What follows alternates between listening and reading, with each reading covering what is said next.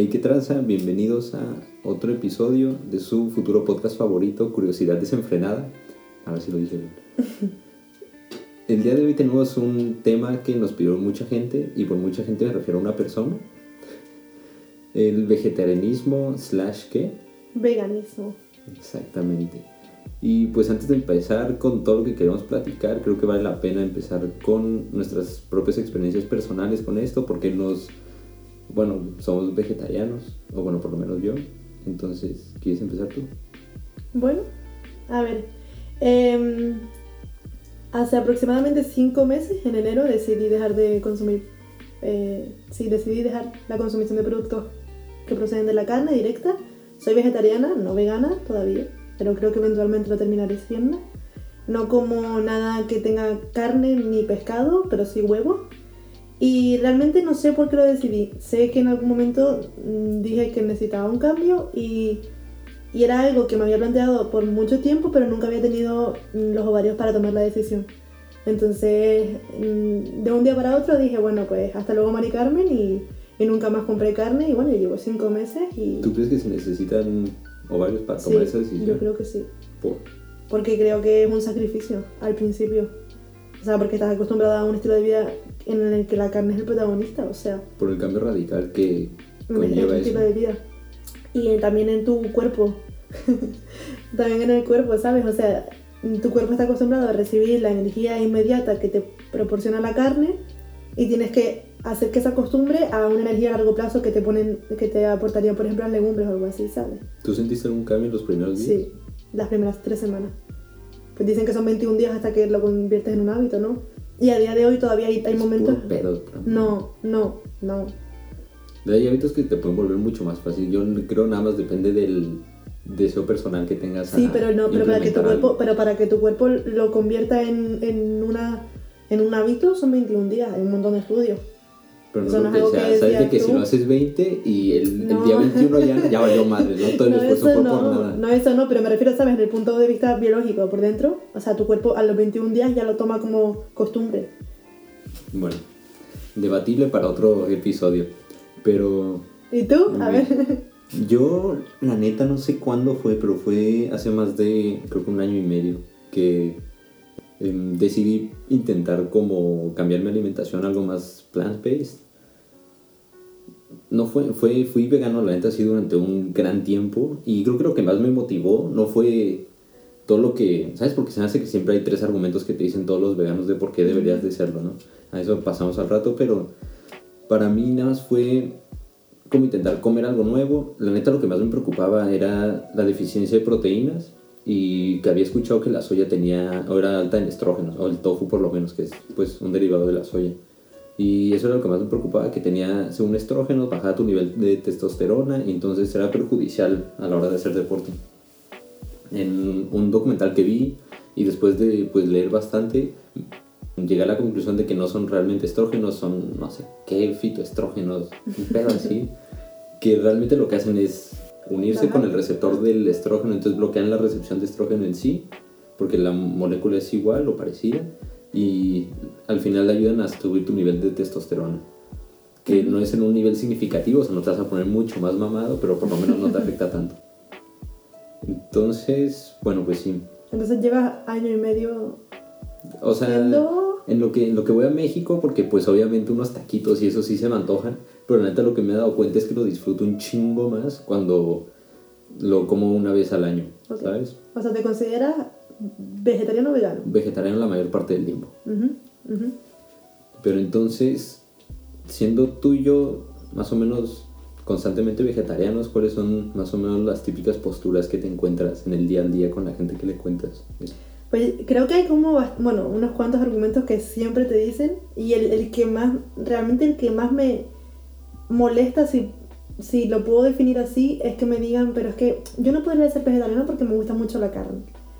O sea, el sabor del placer instantáneo al comer carne. A mí eso me hierve la sangre ahora que me lo dicen, porque me parece una decisión tan egoísta y tan poco premeditada que es en plan, tío, o sea, ¿en qué momento eres capaz de sacrificar tanto a largo plazo por, ¿qué comes? 10 minutos y es un sabor que realmente creo que no hay que reemplazarlo, o sea, porque no, no es buscar algo parecido, sino buscar algo nuevo, ¿sabes? Algo diferente, sí. Creo que ese es la, el mayor problema con la, gente, con la gente que se está tan en contra de esta postura, porque esperan que sea el mismo placer, el mismo sabor, siendo comida diferente, ¿sabes? Como no puede ser, o sea, va a, ser, va a tener repercusiones diferentes en tu cuerpo de cualquier manera, porque es algo diferente, ¿sabes? Pero a mí eso de me gusta demasiado el sabor de para dejarlo o no, puedo, no podría vivir sin él. ¿Sabes cómo? O sea, sí podrías, güey, no, quieres. Sí, pero, Deja de decir que no podrías. Eh, justo en uno de los libros que me estoy leyendo ahora, precisamente describe que, que el placer que te otorga el, el anticiparte a la recompensa es mucho mayor que, que, la recompensa en sí. Uy, sí, sí, sí, pero en todo. entonces es súper equiparable a esto también, ¿sabes? O sea, porque al final está demostrado que el, que el, nivel de dopamina y de serotonina aumenta, por ejemplo, cuando estás cocinando la carne, el olor, que cuando te la comes, ¿sabes? Pero también cuando compras algo, cuando lo, vas, sí. lo vas a disfrutar mucho más antes de que lo tengas que realmente cuando lo tengas. Exacto. Creo que se me hace, te hace decepcionar más en el momento que lo estés usando, comiendo, que antes. Sí. Por eso también creo que, que sí es un, un sacrificio tomar la decisión de dejar de comer carne, porque es sobreponer el, el, saber que a largo plazo es mejor antes que el placer instantáneo, que es lo que tendemos todos, ¿sabes? Como el azúcar, igual. Si eres capaz de dejar el azúcar a largo plazo, es porque has podido cortar el, el placer instantáneo que te produce el subión de azúcar.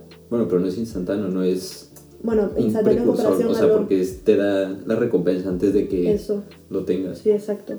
Pero si no, a mí aparte se me hace que es parte de la disciplina, ¿sabes? O sea, ¿por qué no eh, hacer algo por ti, hacer algo por tu salud sin pensar en el placer que te va a causar a corto plazo? Pero no sé, a mí uno de los argumentos que más, no sé, detesto es que no podríamos vivir sin productos animales, ¿sabes? O sea, que son necesarios para una dieta balanceada, que sin eso te va a dar una pinche anemia, vas a bajar un chingo de peso y no sé qué. Aunque tengas, ¿sabes? Gente que es vegana y que es obesa, como, yeah. como esta morra liso. Ajá. Sí, o sea, sabes que no, güey, o sea, no tener una dieta vegana o vegetariana de ninguna manera te...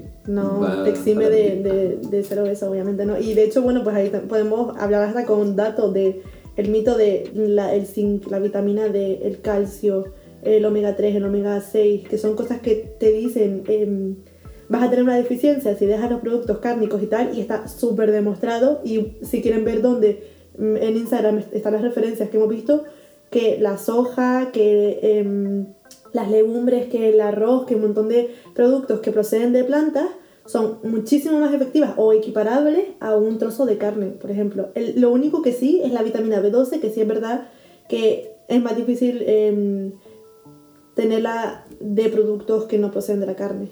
Que haya leído que incluso, o sea, porque la vitamina B12 la producen bacterias que están en el suelo donde pastan las vacas, ¿no? Sí pero que como ahora las vacas están en cautiverio y les dan pues desechos de la agricultura realmente, la vitamina B12 se las tienen que suplementar también al ganado, entonces no es como que te salga de una fuente muy natural. Entonces, pues en vez de quitar ese intermediario para consumir solo esa vitamina y entre otras cosas, podrías suplementarla tú mismo. Sí, es súper fácil y además la venden en todos lados, o sea, no es algo que necesite, no es una hormona o algo así que necesite receta médica algo así. Y, y al final también es, es analizar, o sea, yo creo que es incluso más peligroso el comer carne por todo el colesterol, por toda la grasa, los, em, los ácidos grasos que son súper tóxicos. Que, ¿Sabías que la Organización Mundial de Salud eh, clasificó la carne roja y como grupo 2, que es como posiblemente cáncer, cancerígena. Cancerígena, cancerígena y, el, y la carne procesada con el grupo 1. Y en el grupo 1 está el tabaco y el asbesto súper cancerígeno. Según yo, con alimentación te lo tienes que tomar con un grano de sal porque no puedes relacionar directamente el consumo de carne con el cáncer. ¿Sabes? Puedes decir que el abuso de eso sí conlleva A, un, a más riesgo de que te dé cáncer como fumar, pero también existe la posibilidad de que comas toda tu vida un chingo y nunca te pase nada. Ahí ¿sabes? se me hace sí, pero que es yo creo que sí puedes, Pero si puedes reducir el, el, riesgo de eso, sabiendo que la, que, el, que la planta en este caso no solo no es una desventaja, sino que encima te aporta más, sea, a mí me parece una decisión súper estúpida. O sea, sabes que el riesgo aumenta, pero quieres jugar al, al gracioso a ver jaja, a ver si sí me pasa o si no, ¿sabes? No sé, yo creo que ahí... Hace poco había visto un video de eso que, o sea, que sacaron varios estudios para tratar de desmentir eso de que la cáncer no era realmente em, ocasionadora de cáncer.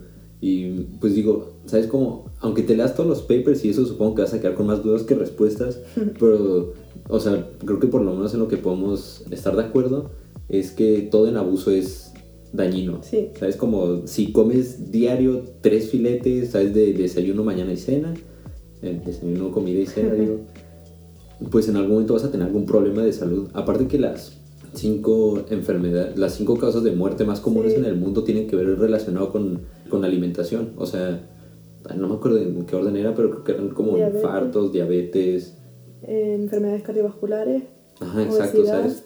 Sí, O sea, creo que el problema es que es un placer tan a corto plazo que a largo plazo no te das cuenta de lo mucho que te afecta. Sí. Y se me hace que en eso sí deberíamos reflexionar un poco, ¿sabes? Porque sí podrías implementar más cosas que sean a base de plantas en tu alimentación sin tener que sacrificar como el sabor a- o el placer a corto plazo. Y tampoco es lo mismo comer un filete de carne, voy a decir, fresca, a comerte un embutido de que está súper procesado. O sea, tampoco vamos a poner a toda la carne en el mismo nivel. No es lo mismo un pescado, vamos a decir, criado en libertad, pescado por un pescador de tu barrio, que algo que ha crecido en una piscifactoría y demás. O sea, tampoco vamos a equiparar todo. O sea, supongo que todo hay que ponerlo en perspectiva y a partir de ahí tomar decisiones o, o no, pero tampoco está bien generalizar, estoy de acuerdo. Sí, creo que lo dices lo del ganado, ¿sabes? Porque también mucha gente lo defiende con esto de que si yo dejo de comer carne no va a servir de nada porque sigue habiendo un chingo de gente que coma carne.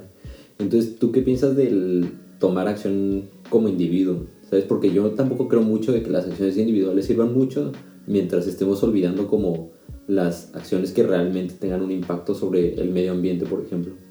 Yo creo que, por un lado, es muy egoísta dar por hecho que el resto tiene que tomar acción en vez de tú, porque me parece que... Delegar la responsabilidad de Sí. algo.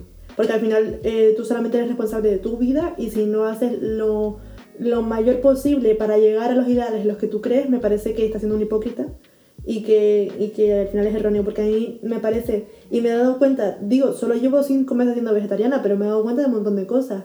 De la hipocresía de, de yo qué sé, comprar, por ejemplo, productos de limpieza a lo mejor que son más climate y no sé qué, pro climate y no sé qué, pero comer carne, usar plástico de un uso, seguir comprando cosas de plástico, ¿sabes? Al final yo creo que tienes que tomar tus decisiones poniendo como meta el ideal al que querrías llegar, aunque, aunque sea muy improbable, aunque sea casi imposible llegar a él, pero yo creo que hay que ser cada uno responsable individualmente y maybe así se puede llegar, aunque sea un poquito más cerca, ¿sabes? Que a mí eso me hace algo muy cagado del tofu, como que sí tienen la portada esto de que quiere defender el medio ambiente y la chingada y ahorrar tantas emisiones y así, pero viene empacado en plástico. güey. Ya, eso está fatal. o sea, es pinche incongruencia, como deberían envolverlo maybe en otra cosa que sea más, ¿sabes? No sé, bioplástico si es que ya se puede o algo más, bueno, pero es- suelta un chingo de líquido, entonces no sé si se puede, pero no sé, es algo que, ¿sabes? Como estás tratando de bajar tu huella de carbono con tu consumo, pero viene empacado en plástico esta madre. Ajá.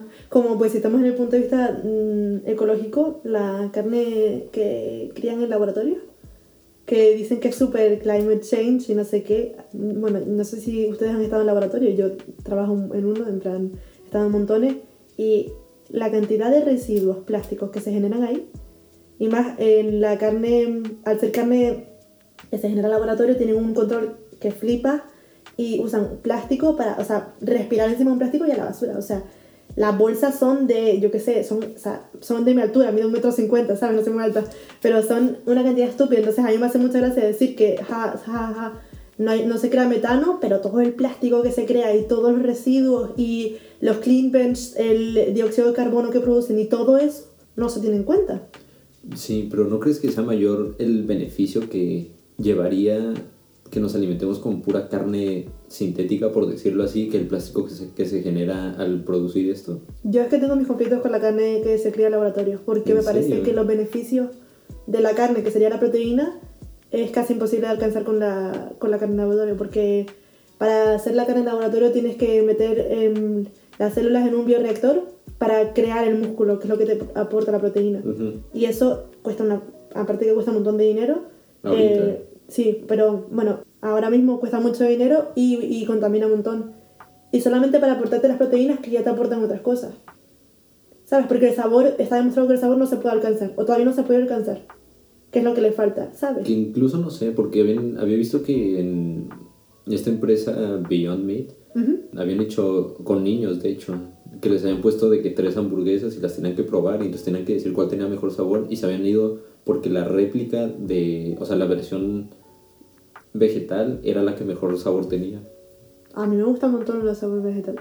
Yo creo, ¿ves? Yo creo que es eso. Entonces, es que también depende de dónde quieras poner el punto de, de prioridad. Si prefieres que sepa bien, que te aporte los mismos nutrientes, que no contamine, y dependiendo de, de, de qué decidas, porque las tres no las puedes tener.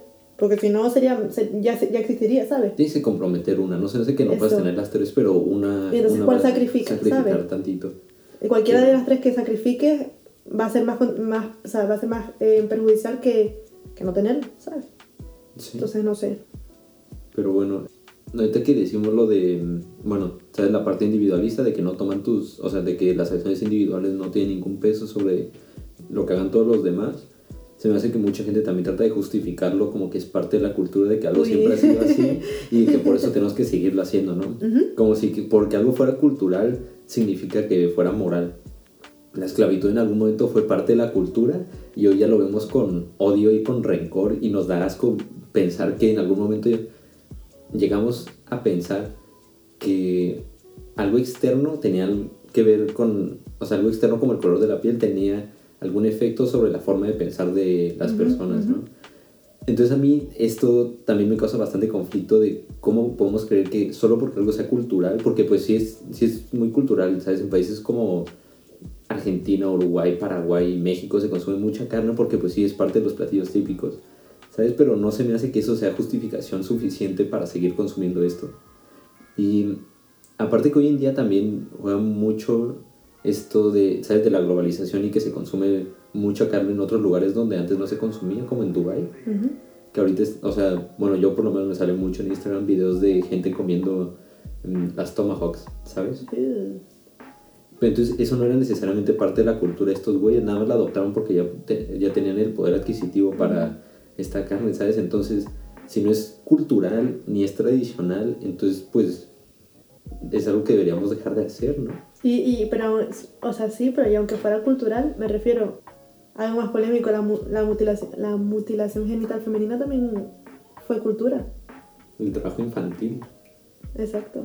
Las Sí. violaciones, eh, lo- los primitivos, porque mucha gente también, bueno, Melanie Joy, que es la que definió el carnismo, que es la ideología que defiende el comer carne, dice que las tres, eh, o sea, los motivos por los que la gente come carne se llaman las tres N, natural, normal y necesario. Por ejemplo, los primitivos dicen, no, porque es que nuestros antepasados comían carne.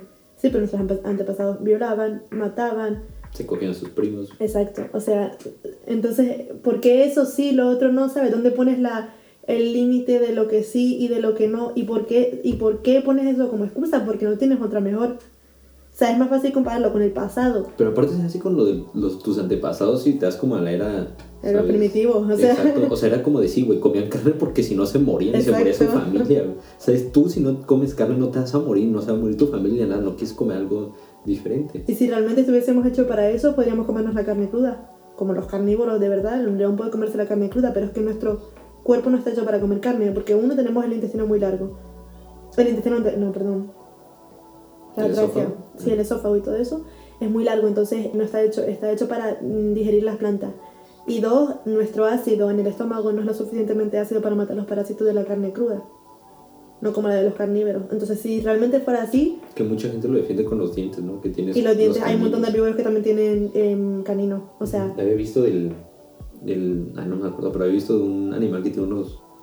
¿cómo se llama? colmillos enormes que Ujú. es herbívoro, entonces como que pues eso también deja de ser argumento. ¿no? sí, es que todos esos argumentos cristalizan las lógicas que son súper ilógicas. O sea, Sí. A mí lo que me sorprendió mucho es que dicen que incluso para el, el proceso de tofu y de cosas plant-based se están matando animales, ¿sabes? De que roedores Ah, y sí. serpientes y cosas así que están en los plantillos. Y mm, es- me, me gustó mucho esta diferenciación que hizo un güey en una TED Talk. Ah, yo la vi, la vi antes. Sí, ya viste. que estábamos hablando de lo mismo. Sí, y que dice de que la diferencia es como si fueras manejando un coche Ujú. y se cruzara un perro. Y sabes como la diferencia es de que lo mataste porque no lo viste. Exacto. Eso es lo que sería ser vegetariano o vegano. Y la diferencia de esto es que se te apareció el perro y te o sea, y lo centraste para matarlo. Sí. Entonces, esa es la gran diferencia. El tío se llama Earthling Et o algo así. Sí, No sé cómo sea. Buena gente el señor. No lo conozco, pero sí. Sí, o sea, yo creo que, que hay una gran diferencia entre matar a conciencia, porque cuando tú compras carne, sabes que, que murió un animal. O sea, le, le estás pagando a alguien para que lo mate conscientemente eres, ¿sabes? O sea. Luego eh, te quiero preguntar acerca de, de un. No sé qué es el señor, la verdad. Se llama Jay Boss y dice que comer carne criada en circunstancias específicas es ético. Comer carne criada en otras circunstancias no lo es. Éticamente se define como vivir la- de la manera más benigna desde el punto de vista ecológico. Entonces, en circunstancias bastante específicas, de las cuales cada consumidor debe informarse, comer carne es ético. Creo que ahí te metes a un.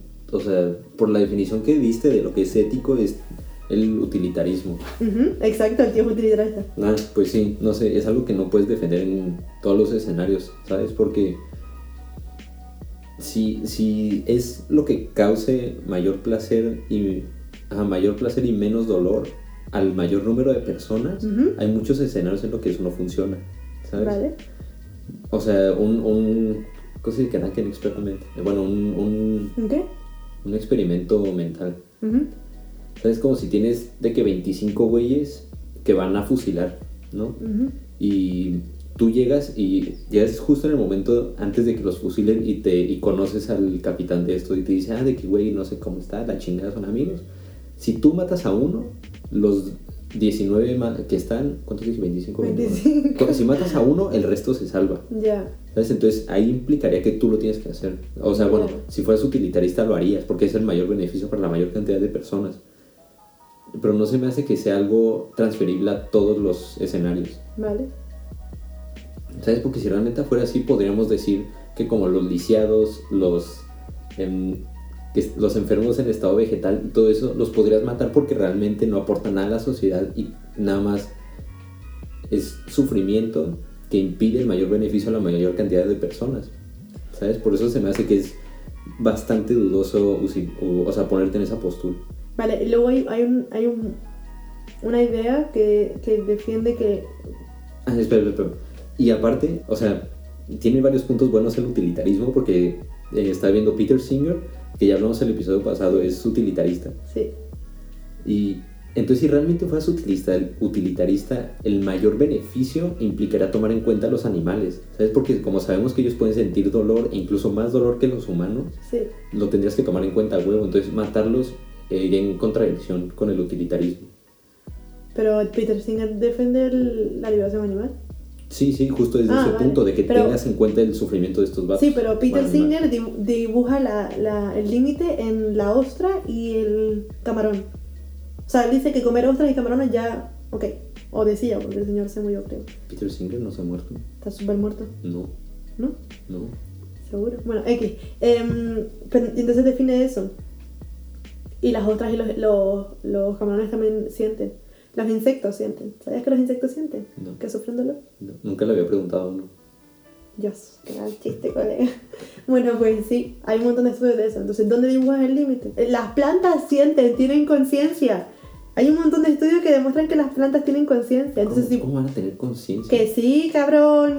¿Cómo? ¿Yo qué coño voy a hacer? No soy botánica. Pero estuve 14 leyendo- plantas. Sí, y a todas las hablo. Ve, y están bonitas porque les hablo. no, en serio. O sea, en serio tienen conciencia. No tienen sistema nervioso, pero tienen conciencia. ¿Ves? Entonces, ¿dónde pintas el? Pero bueno, volviendo a lo otro, dicen que. Nada, es agua. Si es que el agua no tiene conciencia. O solo cuando se vuelve. Déjalo un par de ¿qué años y seguro que le encuentras conciencia también. Dicen que en realidad solo puedes tomar decisiones morales si tienes una comunidad moral. Y para tener una comunidad moral, todos los participantes tienen que tener la capacidad de tener moral. Pero los animales son incapaces de tomar decisiones. Es decir, un tigre no va a tener en cuenta la decisión moral si te va a comer o no. ¿Sí o no? ¿Estamos de acuerdo ahí? Un tigre, si Un- puede, a ver, si un tigre te puede comer, te va a comer. No va a pensar el no Pero un tengo tigre hambre. no te va a comer porque quiera, por sentir placer, ¿sabes? O sea, te va a comer porque tiene que sobrevivir. No, o no. Un Sí. tigre, no, va- va- vale, pero un tigre cuando tiene hambre te va a atacar igual. O sea, no tiene, no tiene la capacidad de distinguir moralidad. No, pero creo que son más esclavos de sus instintos. Y el humano, o sea, y el placer en el humano ya no es tan parte del instinto. Bueno, Vale, que es debate, vale, vale. Pero- Sí, no sé, sí. O sea, a mí solamente me, me llama la atención el, el- dónde pones el límite, qué animales sí puedes comer. Porque muchos vegetarianos comen insectos. Muchos, algunos. No sé Pero no cuántos. es como en verdad. pescado. Algunos comen pescado, huevos, ¿sabes? En verdad, comer huevos también está fatal. Sí, no, no puede ser perfecto. Digo, tú comes huevo, yo a veces también. La neta, todavía consumo algunos productos animales. Pero supongo que a largo plazo sí. O sea, el veganismo es como lo único que nos. O el vegetarianismo, por lo menos, va a ser em, algo que sea parte de nuestro futuro. Incluso Platón y Pitágoras lo habían postulado esto hace pues más de 2000 años. Que la carne en sí, el consumir animales, debería ser solo un lujo para ciertas ocasiones y no un placer diario. ¿Crees que eso se, se podría hacer en? Sí. O sea, ¿tú crees que, que podrías regular el consumo de carne? Sí. Yo creo que lo vamos a tener que hacer. Porque no es. O sea, en primera no es sustentable y no es ético la manera en que tratamos a los animales desde, ninguna, desde ningún punto de vista. ¿Y cómo lo regulas?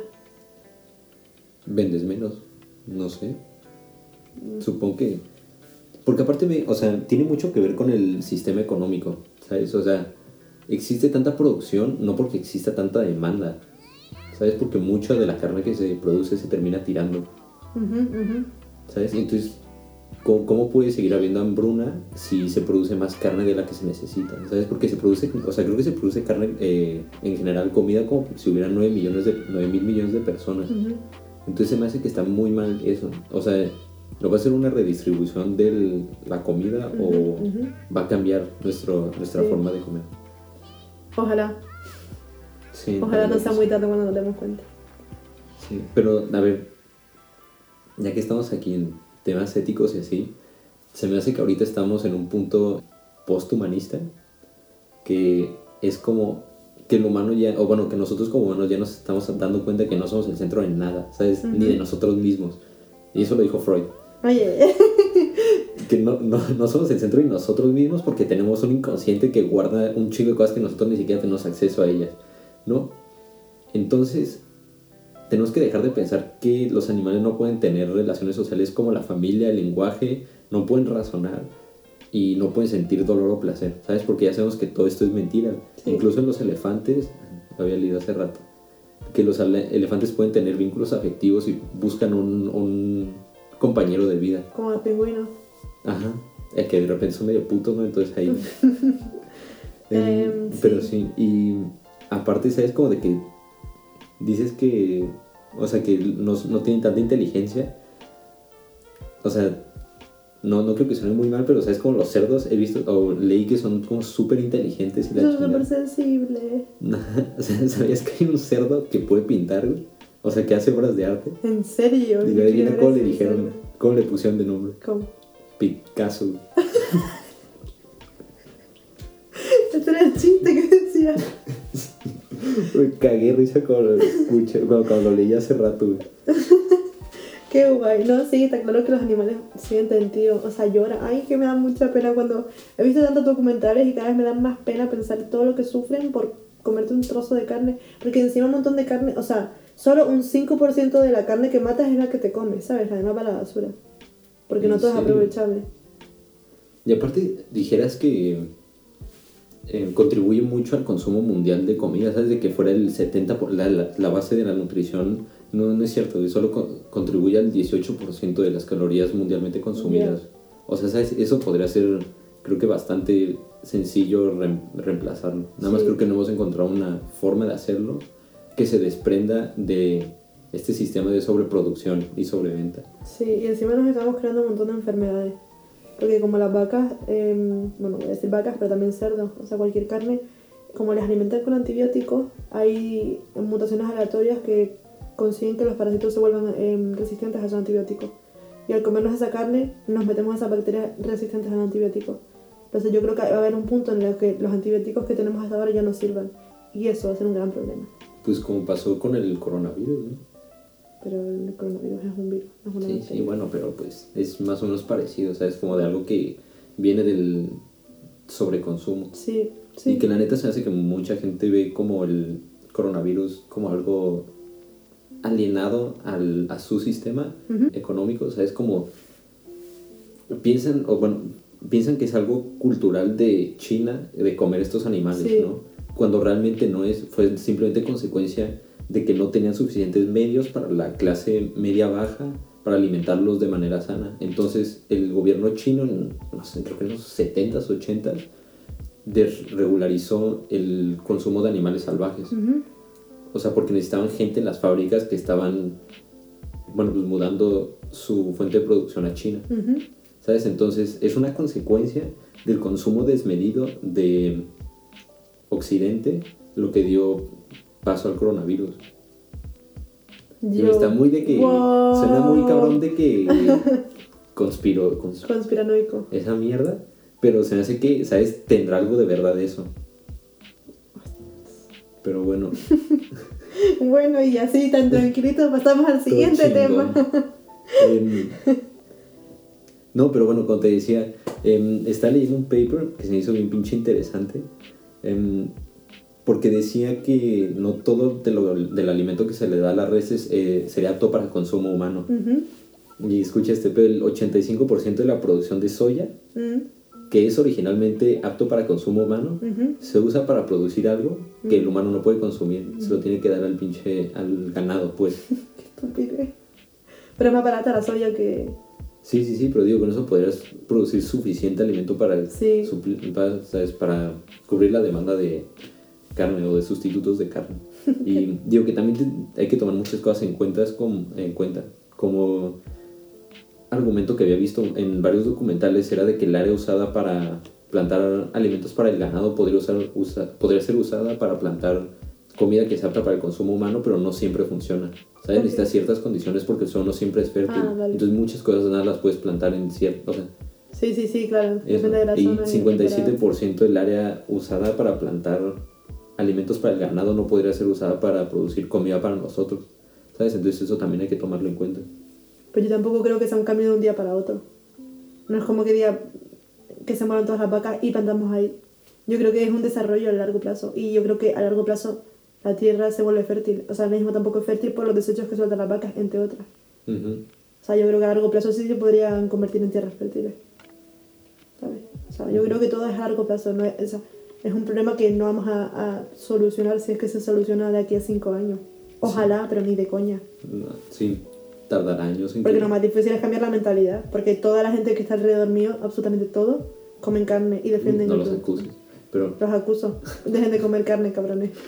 Pero bueno, algo es que, que se me hizo bien curioso de la eh, carne sintética que vi en los tres papers que leí. que digo, no, o sea, no sé qué tan relevante sea, pero al final en las conclusiones venía que lo más difícil de eso no era encontrar un medio de producción donde fuera barato ni nada, sino que la gente lo aceptara y lo introdujera Ah, a qué sus vidas.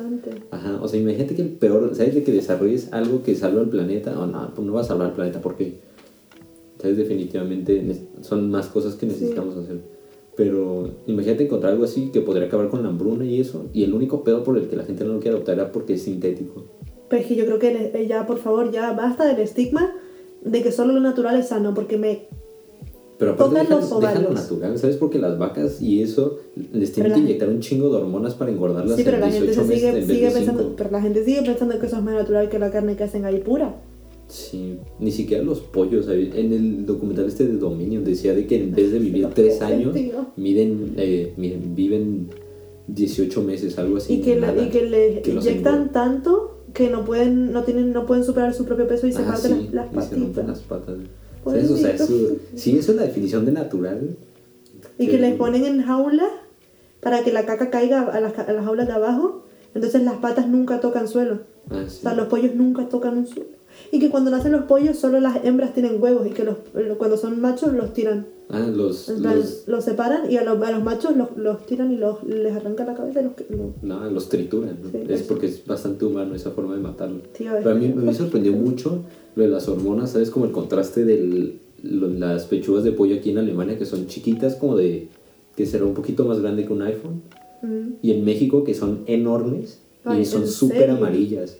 Pero son pollos de corral. No sé. Pues no es lo mismo. Bueno, no sé. Pero claro, es que aquí, es que la aquí está más, más regulado. ¿no? Según. A ver, yo supongo que sí, creo. Quiero Sí, pensar que Alemania es un que país más... usar. Que en verdad qué guay que vivamos en Alemania. Porque hay un montón de alternativas y la cultura vegetariana barra vegana está bastante extendida. En Sí. comparación a al menos España, que es lo que conozco. Sí, pero bueno, como mucha gente nos escucha en España o en México, ¿qué sería lo más fácil o qué sería unas ventajas de cambiar una dieta con un poco más de Ah, vamos a intentar convencerle. vegetales, de vegetales y eso? Pues no convencerles, güey, pero, ¿sabes? Yo creo que un gran pedo es que no te das cuenta de lo mal que te sientes hasta que te sientes bien, ¿sabes? Entonces podrías tener de que las venas bien perras tapadas y eso por un consumo excesivo de colesterol y no te vas a sentir bien hasta que lleves un buen rato haciéndolo, Ujú. ¿sabes? Porque todos los cambios en la alimentación se reflejan meses después Sí. y creo que ese es un gran pedo porque la gente no puede seguir dietas y ¿sabes? Porque de que dos, tres días y como porque no he bajado de peso. El placer instantáneo, again. Ujú, Pero pues, ¿sabes? Es un cambio a largo plazo que yo digo que va a servir de mucho. Pero bueno, Sí. A ver, entonces. Ventaja. Uno, prevención de cáncer y antioxidantes que te causan los fitoquímicos que tienen la- los vegetales. yo la neta, de mi experiencia personal, lo que puedo decir es que el, conocido mal del puerco en México, que Ah, es este ¿verdad? sueño que te da después de comer un chingo, no, no pasa tanto eh, con esto. Y por lo que había leído era por la eh, gran cantidad de carbohidratos que comes. Sí. Te da, o sea, no te da, no te da sueño pues después de comer algo. Y la neta eso es algo que me gustó mucho. Eso también. ¿Qué más? ¿Qué más tenemos? Que en Es general... más barato. Sí, Aunque la gente piense que no es más barato. A ver, es que también depende de cuánta carne comas, pero yo... pero también puede ser más caro. O es sea, que por sí, eso digo sí. depende también, pero en general... Te digo, no es buscar reemplazo de... En vez de comerme una hamburg- o sea, en vez de comerme un filete de carne, me compro un filete de no sé qué, porque entonces te sale más caro, pero la legumbre es muy barata, por ejemplo. Y... Súper barato el arroz, El todos los vegetales y eso puedes comprar de la madre, no hay pedo. Sí. Em, yo lo que he sentido mucho es que con más carbohidratos en todo el día, sabes de que desde el desayuno tienes mucha más energía, puedes dormir menos y te sientes igual bastante despierto todo el tiempo, no tienes tanta necesidad de café.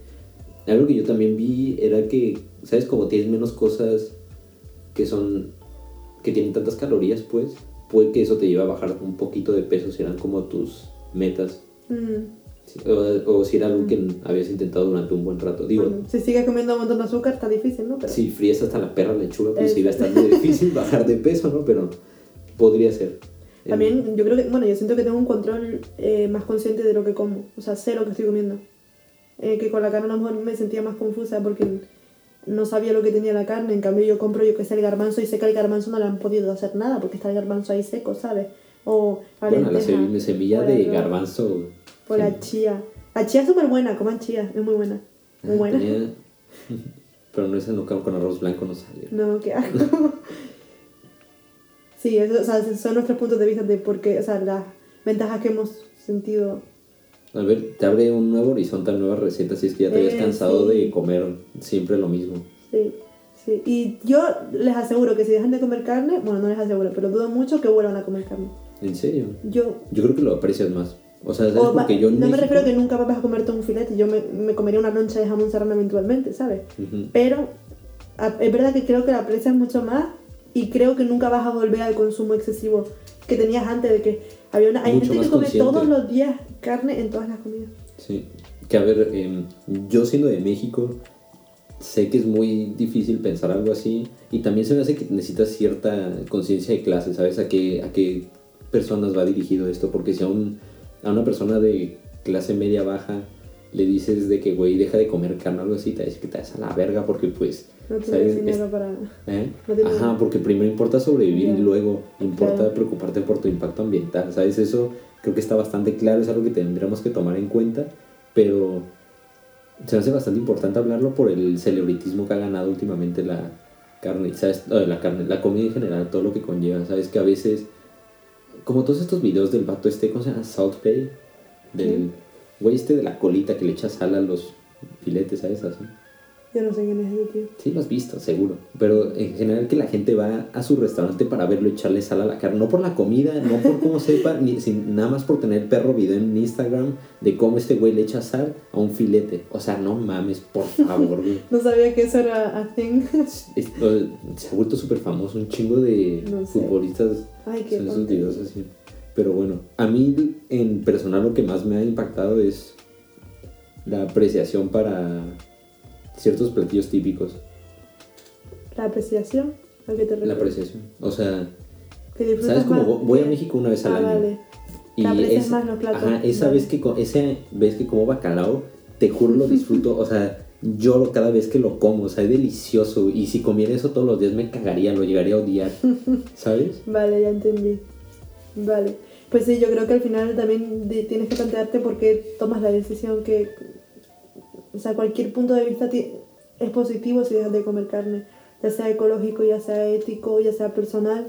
Pero al final son, yo creo que son bastantes más beneficios que desventajas. Entonces, Que ecológico no sé, o sea, de lo que había visto era, hicieron un experimento como mental igual, bueno, no mental, o sea, con varias cifras, y si todo Estados Unidos dejara de consumir carne, creo que bajaría el impacto ambiental algo así con un 25%.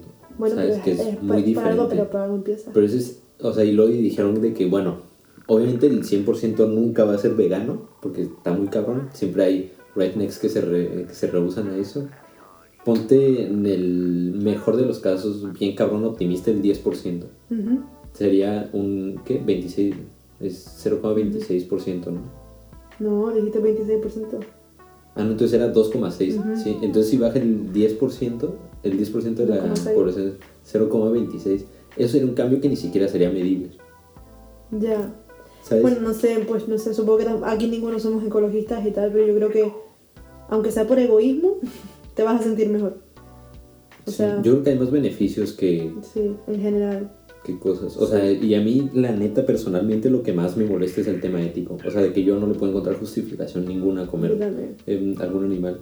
Pero bueno, creo que lo último que puedo decir de mi, o sea, de por cómo me ayudó, y de, lo escucho de varias personas, para tratar la depresión o la ansiedad.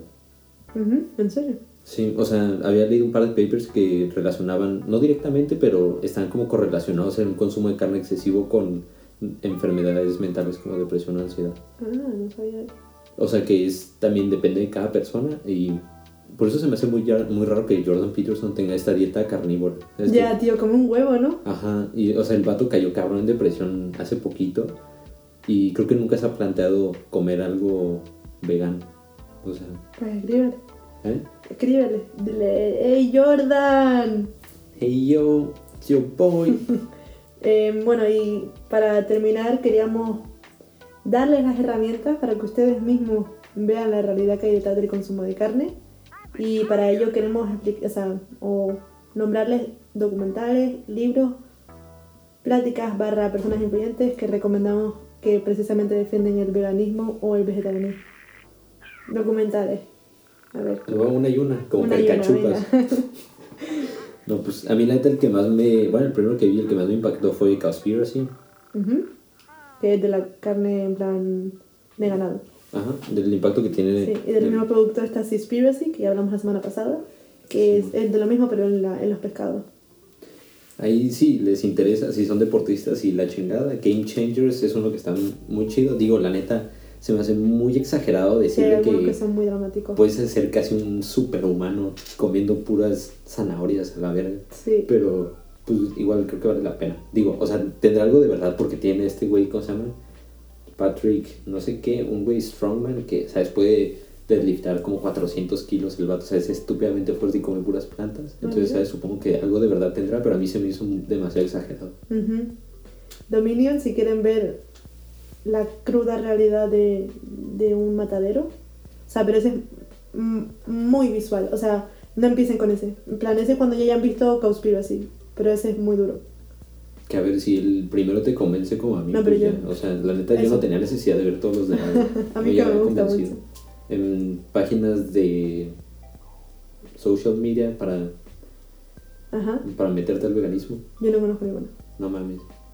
Por el Sipnet Nutrition está en inglés, No, no ese es bueno.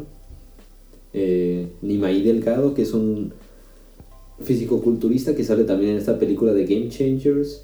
Eh, también le robé un par de recetas para saber. Ah, Eh, Aitor Sánchez, el de mi dieta cogea, no sé si lo no, conocen, no pero también es vegano. Aitor Cardone, querías decir. No. Fíjate que ese también lo conozco, pero no. Oh, pero espérate, y otro documental es el de Hope, el de What You Eat Matters, que, cuen- que, cuenta, que cuenta el punto de vista ecológico. También está bueno. Perdón, voy voy a volver a tu influencers. Ah, ya, todos. Iba a decir, hay un chingo, está súper de moda. Sí. Y luego personas en plan, si quieren ver como charlas de TED, de Melanie Joy, del Earthling Ed, que es el del que hablamos. Eh, hay dos médicos que son Caldwell Esselstyn y Rip Esselstyn, que cuentan las ventajas de saludables de, comer, de no comer carne. Y libros li- Liberación Animal de Peter Singer. Y el de Melanie Joy, el de por qué amamos a los perros, no comemos los cerdos y nos vestimos con vacas. Mm, el de How Not to Die, de no sé cómo se llama el vato, pero en Cómo no Ujú. morirte, creo que se llama en español. Cómo no morir. Esa madre. Sí. La neta no estar preparando libros. Y Y seguro que hay un montón. Pero bueno, pueden empezar con eso y ya cuando entren ahí seguro que es súper fácil moverse dentro de ese mundillo. le agradecen al dios algoritmo de Instagram que les recomiende más cosas que Exacto. tengan que ver con eso. Exacto. Y pues, a ver, para concluir, pues va. Uy, eh, pf, yo creo que, que es necesario un cambio. Yo creo que, que como mínimo plantearse una... Intentarlo, que deberían intentarlo. Creo que deberían ponerse a prueba, ver si sí son capaces y ver los beneficios o desventajas que tienen. Yo creo que sí va a ser parte del futuro. Creo que eventualmente vamos a aspirar a, a una sociedad ojalá vegana. Poco a poco, pero sí. Y yo creo que va a pasar como eh, la gente que fumaba. Antes fumaba un 50% de la población. Y desde que empezaron a salir estudios de que era cancerígeno y tal y no sé qué, se ha reducido un montón. Y yo espero y creo que va a ser así con la carne, ¿En serio? a largo plazo. A mí se me hace que va a ser- va a ser así con los celulares. Uy, ¿en Con el serio? uso de celulares. Sí, de que, ¿sabes? Lo vas a sacar y decir que no mames, guarda eso. güey". Ojalá. Sí, la neta, sí, pero bueno, yo quería retomar un par de puntos que era no ser objeto de ideología, que ayer estaba viendo una plática de CISEC, y, o sea, ¿a qué se refiere esto? Es que no pensar que las acciones individuales nos van a poder salvar solamente, ¿sabes? De que por reciclar tres popotes ya salvaste al medio ambiente y es todo lo que tienes que hacer y delegas nada más la responsabilidad a alguien más. ¿Sabes? Es, creo que quitarte estos lentes ideológicos y darte cuenta que la responsabili- eh, responsabilidad individual importa, pero hay que seguir persiguiendo metas que afecten a más cantidad de personas y sobre todo de, con conciencia de clase, ¿sabes? O sea, no exigirle a la gente de clase baja algo que ni siquiera tenían pensado, ¿sabes? O sea, eso se me hace bastante importante. El, que el movimiento ecológico, ¿sabes? Como probablemente está en su niñez, le falta madurez y le falta tratar muchos temas y, y se me hace que es algo con lo que nos vamos a encontrar en un futuro. También ponernos a pensar de que la forma desmedida de consumo y de sobreproducción no es sustentable, no lo va a ser a largo plazo, nos vamos a terminar aniquilando Sí. y que probablemente no sea culpa de los individuos, pero creo que como persona, como cada quien si consume de que un pollo menos a la semana son 52 pollos menos me- al año que el productor va a tener que dejar de o va a tener que producir menos, ¿sabes? Sí. Entonces sí tendrá un impacto. Y esto que había leído del posthumanismo, que, que Copérnico nos enseñó que la Tierra no era el centro del universo, Darwin nos enseñó que el hombre no era el centro de las especies y Freud nos enseñó que ni siquiera somos el centro de nosotros mismos. Entonces, como dejar de pensar que el ser humano nos da derecho a ser sobre otras especies. Y al chile no pensar tanto al respecto y solo intentarlo. No, pero informarse, infórmense. O sea, la información es la solución a gran parte de los problemas. Infórmense, pero infórmense bien, no, no se informen con. cura. No se informen con la influencer de Instagram que patrocina a productos cárnicos, no se informen en páginas de internet que son obvias, no, infórmense de verdad, lean papers, lean estudios y de ambos puntos de vista, tío. Si quieren ver las dos perspectivas y van a ver como uno que defiende carne no tiene casi argumento. Ya está, eso sería todo por hoy. Muchas gracias. por- Les los dejo con una pregunta. ¿Comerían Ah. carne creada en un laboratorio si tuviera exactamente los mismos aspectos que tiene la carne que conocen? O sea, que unos taquitos al pastor que sepan Uy, iguales, sí. lo normales. Yo también, o sea, la neta. Sí. Y pues, si aún están convencidos de que tienen razones para comer productos animales, escríbanlas abajo. ¿Mm? En, si están, lo están escuchando en YouTube o en, en Instagram. Curiosidades enfrenadas. Vázquez. Pues nos vemos la próxima semana. Adiós. Adiós.